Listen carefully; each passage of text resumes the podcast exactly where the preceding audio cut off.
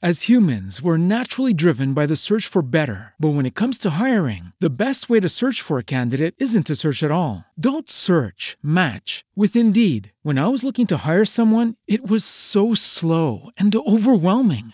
I wish I had used Indeed. If you need to hire, you need Indeed. Indeed is your matching and hiring platform with over 350 million global monthly visitors, according to Indeed data, and a matching engine that helps you find quality candidates fast. Ditch the busy work. Use Indeed for scheduling, screening, and messaging so you can connect with candidates faster. And Indeed doesn't just help you hire faster. 93% of employers agree Indeed delivers the highest quality matches compared to other job sites, according to a recent Indeed survey. And listeners of this show will get a $75 sponsored job credit to get your jobs more visibility at Indeed.com slash podcast. That's Indeed.com slash podcast. Terms and conditions apply. With Lucky Land slots, you can get lucky just about anywhere. Dearly beloved, we are gathered here today to. Has anyone seen the bride and groom? Sorry, sorry, we're here. We were getting lucky in the limo and we lost track of time. No, Lucky Land Casino, with cash prizes that add up quicker than a guest registry. In that case, I pronounce you lucky. Play for free at LuckyLandSlots.com. Daily bonuses are waiting. No purchase necessary. Void where prohibited by law. 18 plus. Terms and conditions apply. See website for details. Viajamos en el tiempo. Recordamos momentos únicos en la historia de la música y el entretenimiento. El host, Alberto Marchena. Bienvenidos a Me Verás Volver, el podcast.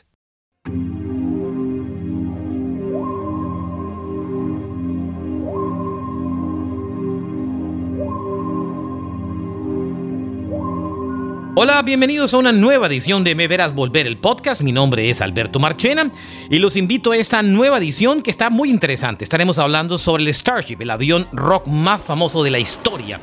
Les estaré contando detalles un poco conocidos del Dookie, del famoso álbum de la banda Green Day. Estaremos repasando la historia de una canción que se ha puesto muy de moda y que es uno de los grandes clásicos del rock en español de todos los tiempos, Los prisioneros con el baile de los que sobran. otra noche más de caminar. Y estaremos recordando una de las películas más importantes de los 90 y de la historia del cine, El silencio de los inocentes, The Silence of the Lamb. Bienvenidos a esta nueva edición de Me Verás Volver, el podcast.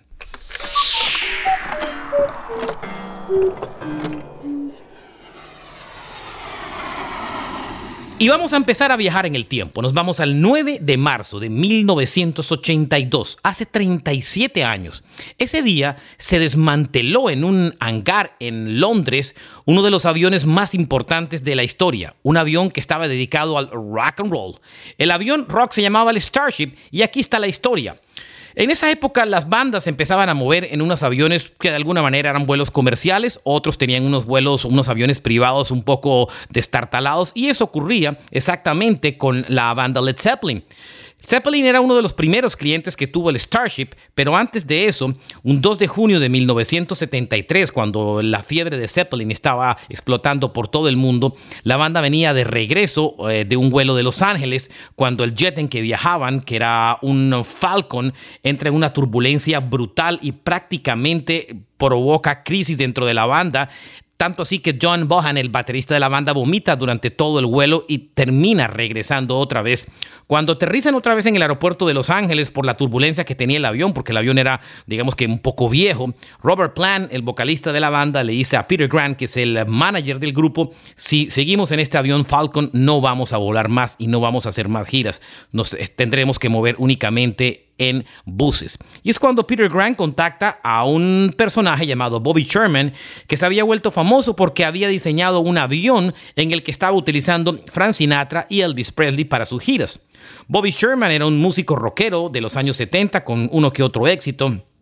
Y lo que hizo fue que le compró a United Airlines un Boeing 720 o 720 y lo adoptó con una serie de lujos. Se gastó cerca de 200 mil dólares y le incluyó un bar, sillas, mesas, sofás e incluso tenía hasta un órgano. Cada banda incluso lo podía pintar de acuerdo a la gira en la que se estaba moviendo. Tenía adicionalmente un par de habitaciones, una de ellas con cama de agua y llena de espejos, por supuesto, para que eh, habitara cualquier clase de personaje con sus invitadas especiales. Y también tenía un precario sistema de video que por supuesto era utilizado para eh, presentar porno eh, principal Este jet eh, que se volvió en, en, digamos que el, el avión cargado de sexo y de estrellas, albergó a muchas bandas. Eh, no solamente Led Zeppelin fue cliente, también la banda Deep Purple, los Rolling Stones, Alice Cooper y el propio John Lennon. Cada semana o en cada gira una banda lo contrataba, lo pintaban a su gusto o no y viajaban cualquier cantidad de personas además de la banda.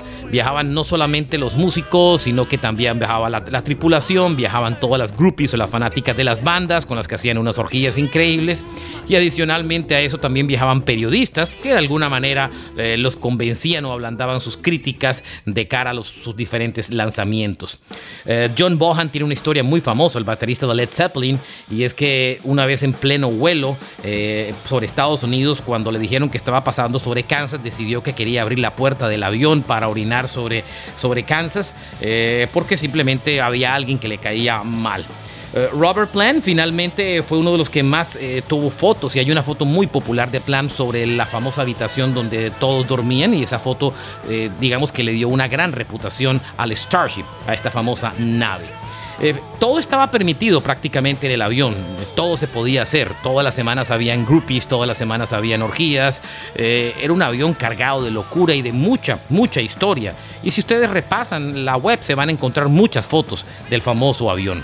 El avión, como les conté, llevó a muchas bandas de rock alrededor de uh, todo Estados Unidos y de Europa, inclusive lo alcanzaron a llevar.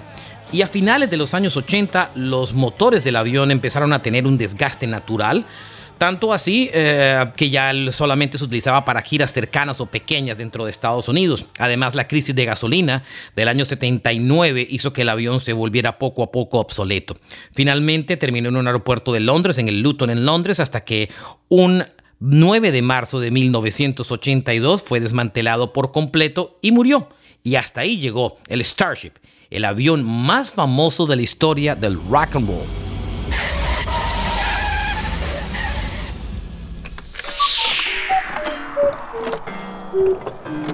Y volvemos a viajar en el tiempo y nos vamos al primero de febrero de 1994. Ese año, ese día específicamente, se lanza Dookie, el tercer disco de la banda Green Day. Es producido por el famoso productor eh, Rob Cavallo. El álbum es tremendamente exitoso, tiene cinco hits muy importantes como Longview, Basket Case, Welcome to Paradise, When I Come Around y Sheen.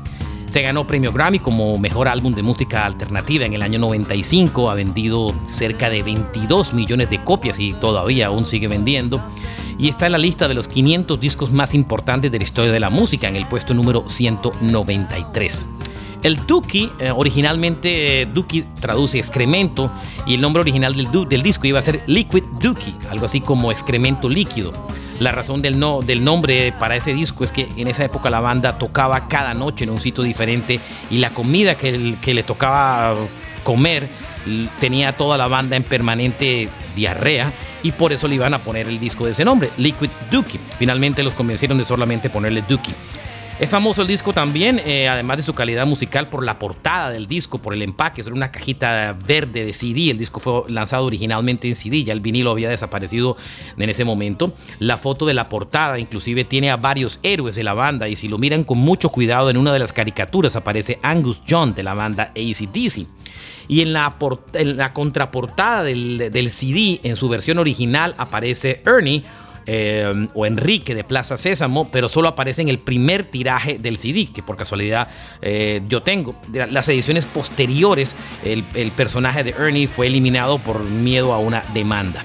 El disco tuvo un tiempo de grabación de dos meses. Lo grabaron en Berkeley, California, en un estudio llamado Fantasy Studios y el álbum dura exactamente 40 minutos. El primer single del álbum fue una canción llamada Long View, que es un, de alguna manera una forma de tocar eh, la masturbación, la historia de un joven solo, aburrido, que no tiene nada que hacer sino masturbarse toda la, todo el tiempo, es un auténtico loser. Y la segunda canción que es muy interesante y una de las más famosas que se lanza como single es Basket Case. Basket Case eh, es una canción muy cortica, pero que de alguna manera expone una parte muy interesante de la vida de Billy Joe Armstrong, el vocalista y líder de la banda, y es el tema de su bisexualidad. Hasta ese momento Billy no lo había dicho en ningún medio, pero en esta canción de alguna manera lo asoma porque es la historia de un joven explorando una cantidad de dudas sexuales en su cabeza y en, un momento de la canción dice que va a contrastar una whore, una prostituta, pero cuando se refiere a, la prostituta en la canción se refiere con un he, se refiere como un personaje masculino y de una forma como Billy Joel le mostró a sus fans un tema de, de su bisexualidad. Un álbum muy importante dentro de la historia del rock, el Dookie, editado el primero de febrero de 1994.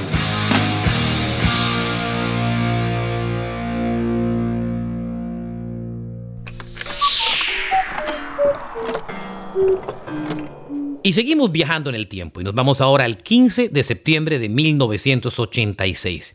Ese día los prisioneros lanzan su álbum Pateando Piedras, el segundo disco de su carrera, que incluye una canción que se volvió famosa y muy famosa en toda la historia del, rock en español y que continúa activa. Me refiero a El baile de los que sobran.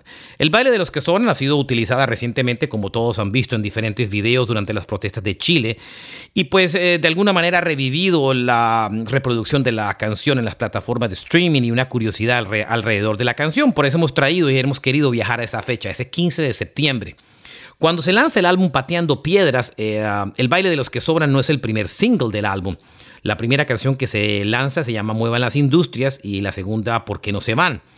El baile de los que sobran fue el tercer lanzamiento de ese disco y se convirtió en la canción más importante de toda la historia de los prisioneros y uno de los grandes clásicos de la historia del rock en español. Fue compuesta por eh, el vocalista de la banda Jorge González eh, que era además el bajista y que además era compositor en el, grupo y el líder. Los otros dos integrantes eran Miguel Tapia y Claudio Narea. El álbum cuando se edita originalmente en el año 86 aparece en el formato de vinilo y cassette, el CD todavía no existía en, eh, Sudamérica y de alguna manera es una historia que cuenta un canto a los jóvenes marginados eh, tras salir del sistema de educación formal en Chile. Em, la canción se lanza en plena dictadura del gobierno de Pinochet y una semana antes incluso eh, el propio Pinochet había sufrido un, atentado. Esta canción habla de la desigualdad social, sobre todo en el tema de la educación. Eh, en, en, Chile lo que ocurría era que una vez que todos terminaban su educación formal y salían, mm, la mayoría no lograba o no tenía acceso a una universidad o tenían acceso a trabajos de muy mala calidad y estaba inspirada de alguna manera en, un colegio muy popular en Santiago llamado Liceo Andrés Bello.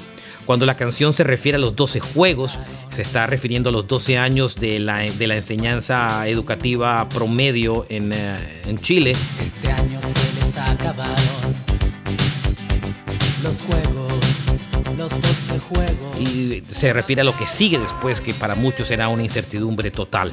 Jorge González escribió la canción utilizando una caja de ritmos y un teclado casi muy sencillo. Él siempre estaba inspirado en el sonido de un par de bandas inglesas techno que le encantaba, que era Heaven 70 y Depeche Mode. Y el, ese perro que se oye al inicio, en alguna entrevista González eh, pareciese que lo hubiera hecho tomando el pelo, dijo que era una grabación del perro de su madre que se llamaba Néstor, pero realmente era un sonido de un perro imitando un teclado, pero era donde ellos solían practicar. El álbum además termina desencadenando una frase muy, muy famosa, acuñando una frase muy famosa en la cultura chilena, llamando pateando piedras. Esa es la forma como se refiere a las personas que quedan después que terminan su sistema educativo y que quedan absolutamente desubicadas o sin ningún trabajo. Es una frase que todavía se utiliza en la cultura chilena. ¿Y para qué? Para terminar bailando y pateando piedras.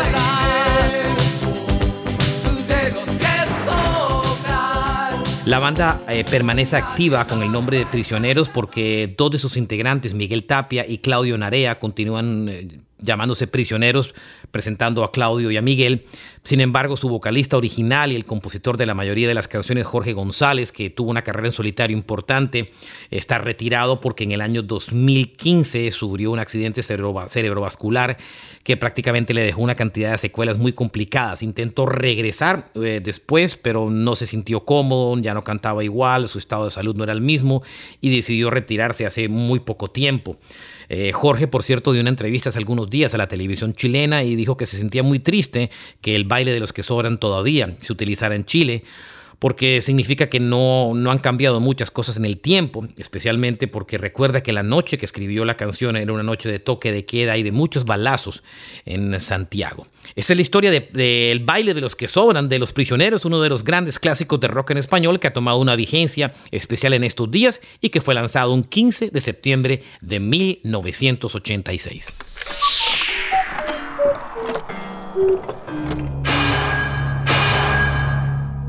You spook easily, Starling? Not yet, sir. He's past the others. The last cell. I'll be watching. You'll do fine. A killer is on the loose. Keeps them alive for three days. Then he shoots them, skins them, and dumps them. A rookie FBI agent is on his trail. He's got real physical strength, cautious, precise, and he's never impulsive. He'll never stop. But in order to track him down, she'll have to match wits. I'll help you catch him, Clary.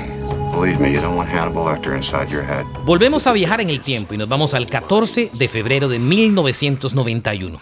Ese día se lanza en los cines en el mundo una de las películas más importantes de los años 90 y tal vez de la historia del cine.